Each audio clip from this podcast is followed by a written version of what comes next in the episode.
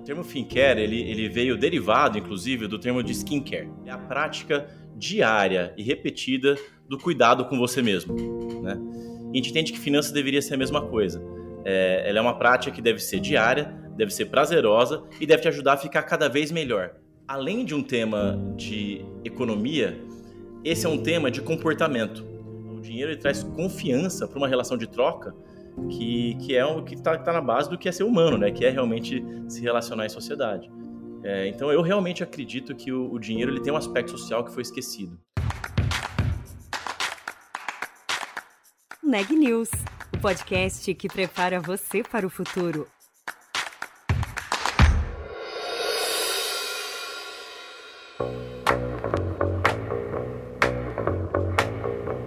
Primeiro banco digital da Europa já desembarcou no Brasil. Agora, o objetivo do N26 é tropicalizar a sua operação com a estratégia de ser a primeira fintech brasileira e, assim, ganhar espaço em um setor cada vez mais disputado. Hoje, mais de 200 mil clientes estão na lista de espera do N26, participando inclusive do processo de construção do serviço.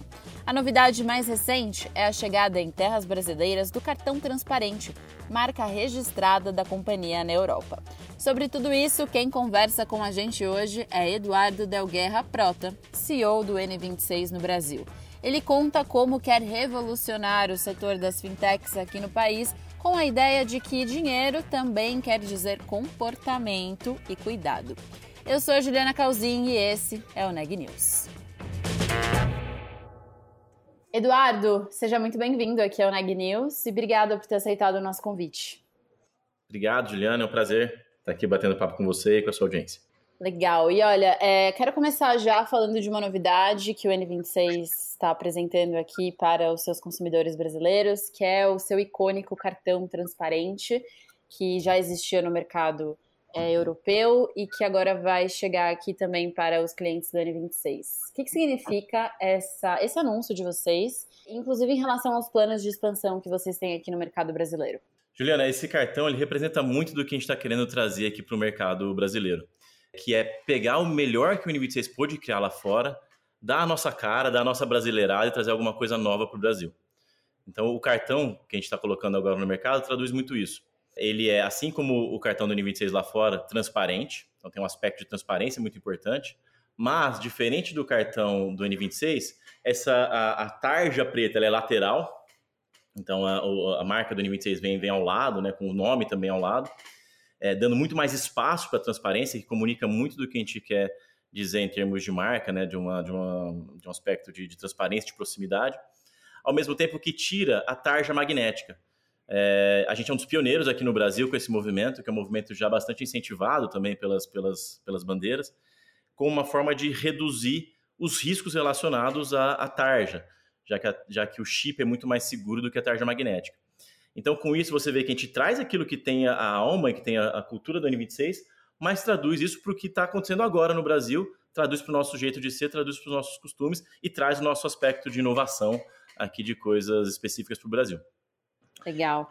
E assim, quando a gente pensa nos últimos anos, né, esse mercado dos bancos digitais e das fintechs cresceu muito no Brasil, se expandiu, inclusive começou a incomodar né, os bancões, os bancos tradicionais, porque realmente começaram a atingir um público cada vez maior. O que você acha que é o diferencial do N26? Como que vocês querem se expandir em um mercado que tem bastante concorrência já? Eu vou usar o Welcome Kit que acompanha o cartão para te explicar um pouquinho de como que a gente vai abordar esse problema. Legal. É, aqui no Brasil, de fato, a gente tem uma série de, de, a gente tem um mercado de fintech bastante aquecido, né? A gente é hoje uma das referências globais aí de, de, ado, de adoção e de crescimento desse tipo de solução. O brasileiro gosta e procura muito isso. Só que a gente entende que as soluções que foram entregues a, a, até o momento melhoraram muito a relação do brasileiro com bancos, mas não melhorou a relação com o dinheiro. Então, ainda hoje, as pessoas sofrem do que a gente chama de financiedade. O que, que seria financiedade? Seria a, a dificuldade que a gente tem de lidar com o nosso dinheiro. Então, 50% das pessoas se dizem ansiosas para tratar com dinheiro, 70% das pessoas gastam mais do que ganham, 70% estão endividadas, e ainda que é, é uma questão é, é, é, de pirâmide econômica impacte isso, é, pessoas com menor renda têm, têm um percentual maior de dificuldade de lidar com dinheiro, isso perpassa todos os segmentos da, é, econômico, econômicos. É, então a gente percebe que, além de um tema de economia, esse é um tema de comportamento. Então, os bancos tradicionais foram feitos considerando a economia tradicional. E na economia tradicional, a pessoa que, que, que né, o agente, a pessoa que faz as, toma as ações, é o homem econômicos, que é uma pessoa que toma decisões com muita clareza, que consegue ponderar bem presente e futuro e que sabe é, tomar decisões baseadas unicamente na racionalidade, né, no, no, numa avaliação de preços e de benefícios. Enquanto a gente sabe que a economia comportamental traduz muito melhor a, a, o comportamento de fato das pessoas, que é mais próximo do que a gente chama aqui de homo emocional, que são as pessoas, assim como todos nós, como todas as pessoas são assim, que tomam as decisões baseado em parte no lado racional, mas na maior parte no lado emocional. É, por isso a gente não consegue sempre tomar decisões que são muito racionais. E o que foi muito legal aí, fazendo a conexão com o nosso Welcome Kit, é, o que foi muito legal no Welcome Kit é que, acompanhando o cartão, a gente manda duas imagens, dois quadros. Dois quadros que são uma, uma parte de uma coleção de seis quadros diferentes que foram feitos por seis artistas que contam como que é a relação dessas pessoas com dinheiro, como que é, é, em imagens, como que é a relação dessas pessoas com dinheiro. Porque a gente percebeu que as imagens são as é, é, a, a imagem é a melhor forma de você conseguir traduzir emoções, a melhor forma de você comunicar emoções. É, então, o que a gente pretende trazer de diferente para o mercado é, um, é uma, uma instituição financeira que, além de olhar para o lado econômico, olha também para o lado emocional e que procura é, é, é, atender as pessoas no aspecto comportamental, ajuda, ajuda as pessoas a atingir aquilo que elas buscam na relação com o dinheiro. E é interessante quando você traz tudo isso, porque conecta com a forma como vocês têm se posicionado no mercado, né? Que não é de uma fintech, mas de uma fincare. O que, que significa isso? O que, que é uma fincare e como ela se diferencia da fintech? É exatamente nesses pontos que você traz de não só ter os serviços, mas também ajudar a lidar com o dinheiro. É esse o ponto? Exatamente. É, o termo fincare ele, ele veio derivado, inclusive, do termo de skincare. É, foi assim que surgiu para a gente aqui nos nossos, nos nossos processos de ideação. É, e o skincare ele é muito interessante porque ele é a prática diária e repetida do cuidado com você mesmo. Né? E a gente entende que finanças deveria ser a mesma coisa. É, ela é uma prática que deve ser diária, deve ser prazerosa e deve te ajudar a ficar cada vez melhor. Não é um crédito que você toma de repente e resolve sua vida em um dia. Não é você tentar achar aquele investimento que vai te dar um milhão por cento e você vai resolver a vida de um dia para o outro. É uma prática constante. A gente quer ajudar as pessoas a, a, a tomar um melhor cuidado com o seu dinheiro no dia a dia, numa prática que vai levar ela a chegar ao ideal da, da, da vida financeira dela. Legal. E aí, assim, é, quando a gente pensa é, no termo que você usou aqui, né, que é a da, de trazer brasilidade, como que vocês tiveram que adaptar o, os serviços do, que o N26 já tem na Europa para a realidade brasileira? Assim, o que foi mais importante nesse processo de vocês entenderem as características do mercado brasileiro que são diferentes da, do mercado europeu? É, a primeira adaptação que a gente fez foi a, uma questão do, do cartão de crédito. O cartão de crédito é muito presente no dia a dia do brasileiro para fazer compras e transações no dia a dia, mesmo quando não precisar de crédito, enquanto na Europa a gente oferece uma solução de cartão de débito só, não tem uma solução de cartão de crédito lá, é, porque é menos parte do dia a dia é, do alemão, especificamente do europeu, que a gente está presente em 25 países na Europa em geral.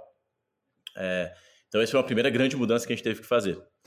É, outra grande mudança é a questão do boleto, né? Que é uma questão muito, muito típica aqui do, do, do brasileiro, é, que inclusive é, eu fiz algumas apresentações para eles, tentando explicar o que era um boleto, mostrando uma jabuticaba, falando que essa é uma jabuticaba brasileira. E, de fato, é, uma, é um meio de pagamento bastante específico que a gente oferece também. É, a questão do PIX, né, o pagamento instantâneo, que também é bastante brasileiro. Então, ferramentas tradicionais de pagamento do, do Brasil a gente teve que adequar desde o começo do ano, desde do, de janeiro de 2022, a gente começou com o nosso programa de, de beta tester, que a gente chama de insiders. É, essas são pessoas que já estavam na nossa lista de espera, uma lista de espera que hoje já tem mais de 250 mil pessoas, e que tiveram, foram convidadas para participar da construção do banco. Então, com eles, a gente, tinha, a gente tem reuniões frequentes, a gente tem calls frequentes com eles, a gente tem um fórum dentro do aplicativo onde eles conseguem colocar é, é, muitas sugestões e, e, e dúvidas e, e, até descrever bugs para a gente, e onde a gente tem muita troca. Essa troca tem sido muito rica, porque com isso a gente está co-criando esse nosso produto do zero. A gente está realmente ajustando quais são as, as, ferramentas e quais são os produtos que a gente quer oferecer, qual que é o tom de voz que a gente quer ter, quais são as prioridades do que a gente quer trazer para o mercado. Então, de fato, o nosso produto aqui no Brasil é bastante diferente do produto lá de fora. Ele traz a marca, ele traz o jeito de ser, ele traz o, o look and feel que a gente fala, né? o, o design do, do, do, app, mas a, a, a, forma de se relacionar e os produtos, as funcionalidades são, são, são bem diferentes. Vocês enxergam, e esse, essa é uma é um caminho assim que muitas empresas do setor financeiro têm, têm tentado trilhar e que é um tanto quanto complicado de uma integração né, de pagamentos globais, inclusive que sejam mais simples. É, esse pode ser um diferencial competitivo de vocês, o fato de vocês já terem uma relação né, com a instituição financeira na Europa, é, talvez poder ter essa integração global ou esse é um plano que vai ficar mais para frente? É, sem dúvida, eu acho que essa é uma, uma, uma funcionalidade interessante a gente escolheu não sair com essa funcionalidade porque a gente quer ser um serviço para brasileiros, a gente quer ajudar os brasileiros no dia a dia, não só no momento de uma viagem, não só no momento de fazer um investimento fora. É, então, como a gente seria, seria naturalmente tangibilizado nesse, nesse, nesse lugar do internacional, a gente escolheu deixar isso um pouquinho mais para frente, para que as pessoas nos entendam como um participante do dia a dia delas. É, mas, sem dúvida, essa é uma funcionalidade que a gente pretende oferecer em algum momento. Então, permitir que as pessoas tenham enviem dinheiro para fora e recebam dinheiro de fora de uma forma simples, integrada no, na, na, no aplicativo. A gente vai fazer isso, mas não é o primeiro produto que a gente traz ao mercado. Entendi. E aí, assim, eu, eu acho que, se me corrija se eu estiver errada, mas é, foi ali em 2019, né, que, que começou-se a falar sobre o N26 no Brasil, que a matriz, inclusive, colocou uma mensagem, Coming Soon Brasil. Como é que foi esse processo, assim, desses últimos anos para vocês é, de fato chegarem nesse modelo que vocês agora estão chegando de entrada no mercado brasileiro? É, foi um processo de bastante aprendizado, Juliana. A gente começou ali em 2019, como você colocou, a gente montou um, um, um pequeno time para poder fazer a adequação, a tropicalização do produto aqui para o Brasil. E naquela época a gente tinha uma estratégia, que é o que a maior parte das startups e fintechs que tentam se internacionalizar fazem, que é você ter todo o desenvolvimento de tecnologia, de produtos e uma série de, de, de aspectos estratégicos feitos centralmente é, e localmente, no escritório local, você ter questões regulatórias, de atendimento, também alguma coisa de produto para customização, mas sendo que o foco disso está central. A gente percebeu durante 2019 que a gente aplicou para uma licença junto ao Banco Central, a gente encontrou parceiros, a gente selecionou é, bandeira, mas no final do ano a gente tinha conseguido desenvolver muito pouco, por uma série de questões, de dificuldade de coordenação, é, até de uma questão de priorização naquele momento para o desenvolvimento no N26. Então, no final de 2019, a gente decidiu pausar a operação. Então, de fato, a gente pausou. A gente estava no processo de obter a, licença, então eu continuei no time para obter a licença, mas o resto do time a gente, de fato, parou de atuar aqui no, no, no Brasil durante 2020. Veio a pandemia, então, que não ajudou a gente a acelerar esse processo, né, com toda a incerteza que ela trouxe. Mas no final de 2020, a gente finalmente recebeu a licença, uma licença de SCD junto ao Banco Central, e decidiu então reengajar com o projeto aí com uma estratégia 100% diferente, fazendo tudo local. Então hoje, de novo, a gente traz marca, a gente traz UX, né, experiência, a gente traz a, a, a, o know-how do N26, mas a gente desenvolve tudo localmente. Os nossos fornecedores são todos locais, o nosso sistema é todo local, que é uma forma da gente conseguir escalar é, de uma forma bastante relevante para o brasileiro, trazendo aquilo que o nosso mercado precisa. É, e inclusive nos dando a possibilidade de criar esse novo, essa nova categoria que a gente está criando, que é a categoria de FinCare, porque a gente está realmente focado em, em, em, criar alguma coisa nova para o país. E como é que foi para você, assim, como liderança, esse processo de ter um projeto em mãos, começar a colocar ele em prática em 2019 e aí parar um tempo mudar a estratégia para voltar com uma nova forma, assim. É, como é que você entendeu esse período? Imagino que também, ainda mais durante a pandemia, com tantas incertezas, um mercado regulatório que não é simples. É, como é que foi para você, assim, estando na liderança, né, na linha de frente desse projeto? É, Júlia, foi, foi o mesmo, foram os altos e baixos que qualquer empreendedor enfrenta, né? É, eu me, apesar de fazer parte de uma, de uma empresa já razoavelmente estabelecida, ainda me considero um empreendedor e essa questão de você começar em uma estratégia e depois pivotar para conseguir encontrar um melhor fit ao mercado é muito comum. E foi basicamente isso que a gente fez. A gente começou com uma estratégia que não deu certo, a gente pivotou e agora estamos com uma nova estratégia que tem dado muito, muito certo. Então eu, eu, eu compartilho, acho que essa, essa montanha russa com todos os outros empreendedores que que é isso, é tentar um caminho, não dá, aí busca um investimento, aí busca um outro caminho, aí tenta uma nova ideia, até que você encontra, até que você consegue lapidar aquela, aquela pedra em um diamante, que daí é só uma questão de escalar. E aí, então, me fala dessa escalada. Por que, que você acha que agora está dando certo e, e em relação ao período que, que vocês enxergaram que não era a estratégia mais interessante?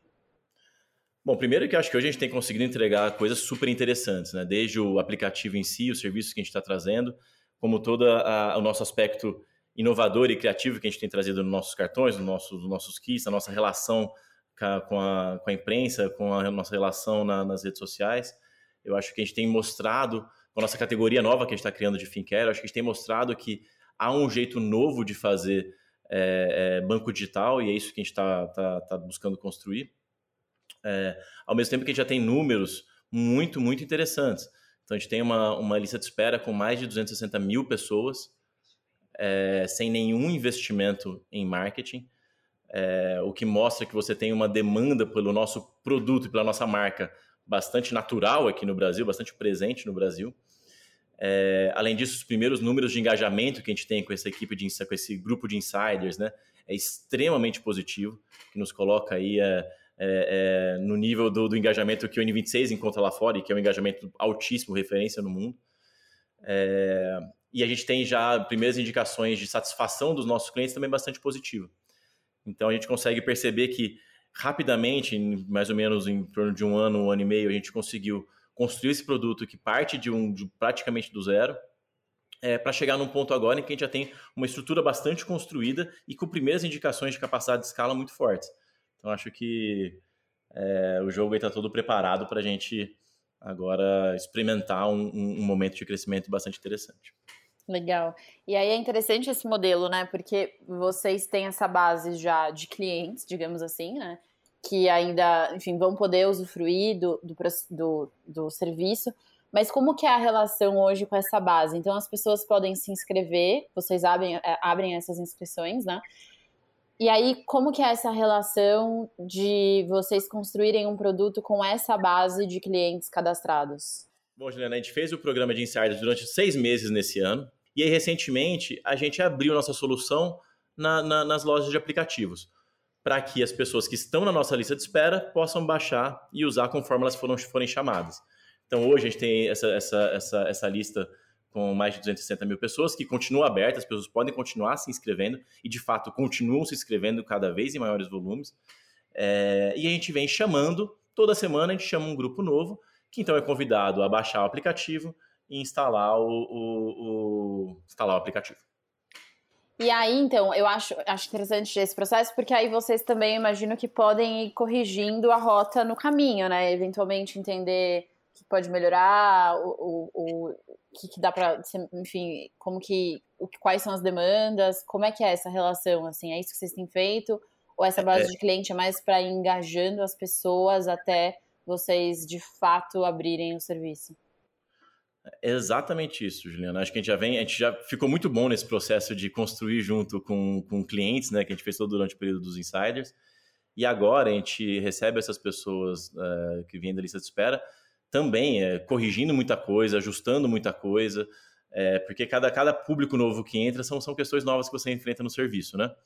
É, então a gente vem ajustando nossas políticas de crédito, a gente vem ajustando a, a, as nossas estratégias de onboarding, nossas estratégias de, de, de, de, prevenção à fraude, de compliance, de serviço. A gente vem é, é, ajustando bastante o nosso, o nosso atendimento, que hoje tem resultados muito bons, é um atendimento muito reconhecido já pelos clientes que a gente tem mas a gente vem ajustando, né? Vendo quais são os níveis, vendo quanto que a gente precisa ter é, é, é, de pessoas, quais são as melhores estratégias. Então, realmente adequando todo o negócio conforme a gente vai escalando aos poucos. A gente realmente quer trazer um produto que tenha, primeiro, qualidade é, e que, segundo, ajude a promover essa mudança na vida das pessoas que a gente quer promover. É, então, para isso, a gente tem que fazer as coisas com, com cuidado e com, com atenção. E é isso que a gente está fazendo nesse, nesse processo. Legal. E quando vocês têm uma previsão já de lançamento, assim, que as pessoas vão poder abrir conta, que esse modelo vai terminar, assim, até quando vocês é, enxergam esse modelo até abrir de fato o serviço? Pelos próximos meses, sem dúvida. Uma data específica eu não tenho ainda. É, realmente vai, vai, depender de uma série de, de, de, de pontos. É, a gente não tem, não, a gente não está se colocando essa, essa meta ainda. A gente quer, na, na hora que tiver tudo redondinho, a gente vai fazer sem dúvida. E aí, assim, pensando em, em futuro, né? A gente fala muito no podcast um pouco sobre para onde estão indo os negócios. E aí você traz já, você trouxe no início da entrevista, essa ideia de que o setor de financeiro carece, né, um tanto desse olhar não só de produtos financeiros, mas também é, de como as pessoas organizam suas finanças, de como elas se relacionam com o dinheiro. Que outras tendências você enxerga, assim, é, além dessas, para nossa relação com o dinheiro daqui para frente? E aí, então, que vocês e quem está nesse mercado deve estar ligado, assim? Legal. A forma como a gente vê, que é uma forma que é nova no mercado, é que a, a relação com o dinheiro precisa ser mais social. A gente já vive num contexto que ele é, é a, a, nossa vida é social, a nossa vida é colaborativa, a nossa vida é comunitária, nas nossas famílias, nos nossos amigos, no nosso trabalho. Mas o banco, os serviços bancários são extremamente individuais. Então, uma visão nossa é que a gente precisa caminhar para serviços financeiros que sejam cada vez mais empoderadores de relações sociais. Então, esse é um caminho que a gente vai seguir.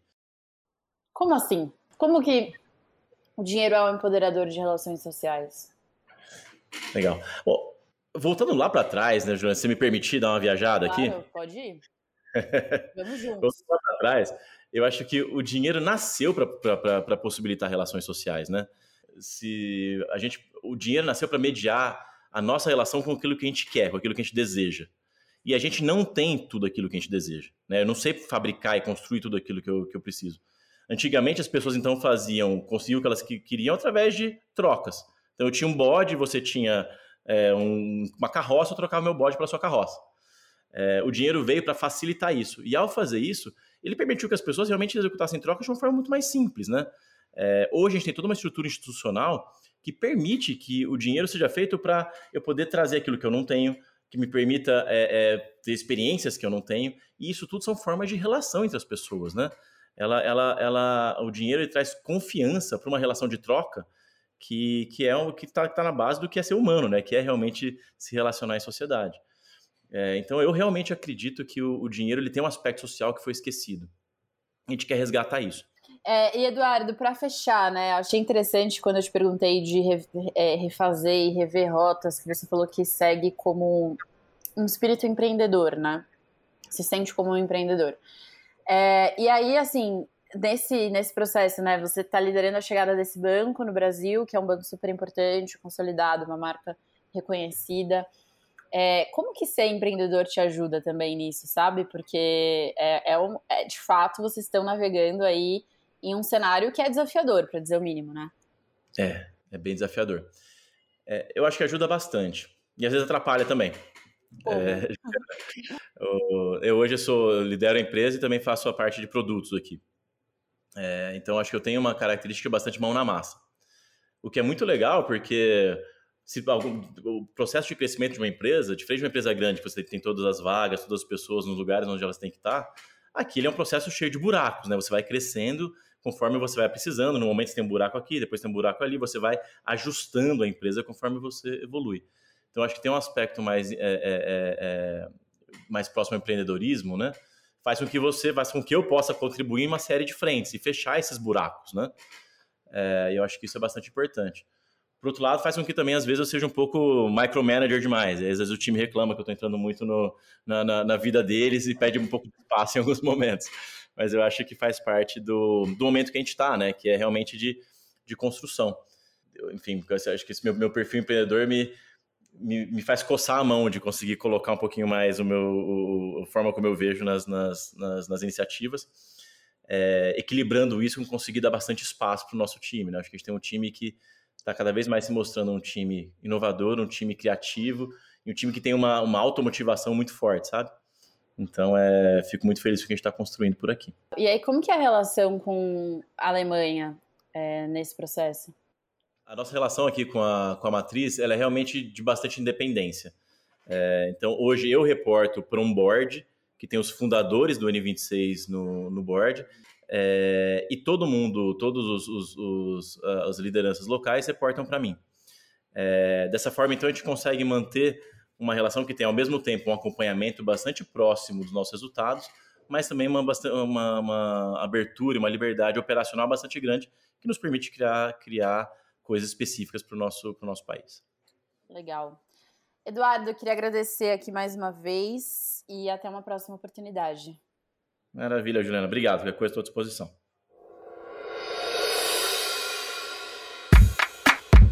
Este podcast é um oferecimento de Época Negócios inspiração para inovar. Ouça, acompanhe, compartilhe e nos siga nas redes sociais.